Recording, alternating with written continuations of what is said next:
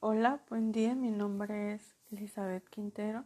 y esta es mi opinión sobre el artículo 12, la subcontratación y la reducción de personal como tendencias organizativas modernas. Y yo creo que para adaptarse al entorno empresarial moderno, que está caracterizado por numerosos y constantes cambios, ya que los tiempos cambian, entonces las empresas se ven obligadas a, a, emprender formas de reestructuración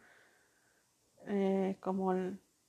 reducción y la subcontratación. Las empresas han tenido que ir dejando la manera convencional de dirección de las organizaciones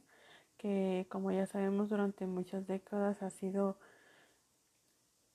el punto ha sido mantener el control estricto sobre todas las funciones, actividades y procesos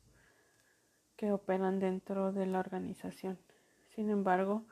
para nuestros cambios, para nuestros tiempos, las nuevas presiones competitivas y problemas las han obligado a cambiar, ya que la economía mundial ha obligado a varias organizaciones a repensar sus estrategias de construcción interna organizacional. Además, la subcontratación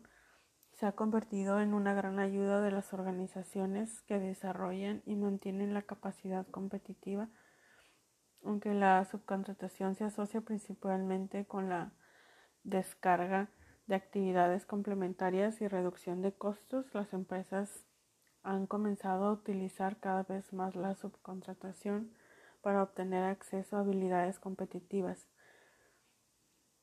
mejorar los niveles de servicio y aumentar la capacidad para responder a las necesidades comerciales cambiantes que vivimos. La subcontratación permite a las empresas concentrar sus propios recursos en un conjunto de las competencias básicas donde puede lograr una preeminente confiable y proporcionar un valor único para los clientes y subcontratar estrategias de otras actividades para las sus mismas empresas sin tener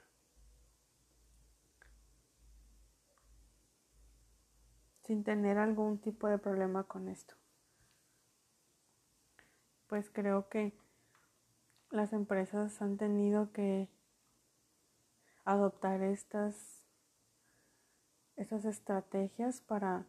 poder seguir avantes en el mercado ya que sigue cambiando y se tienen que adaptar básicamente.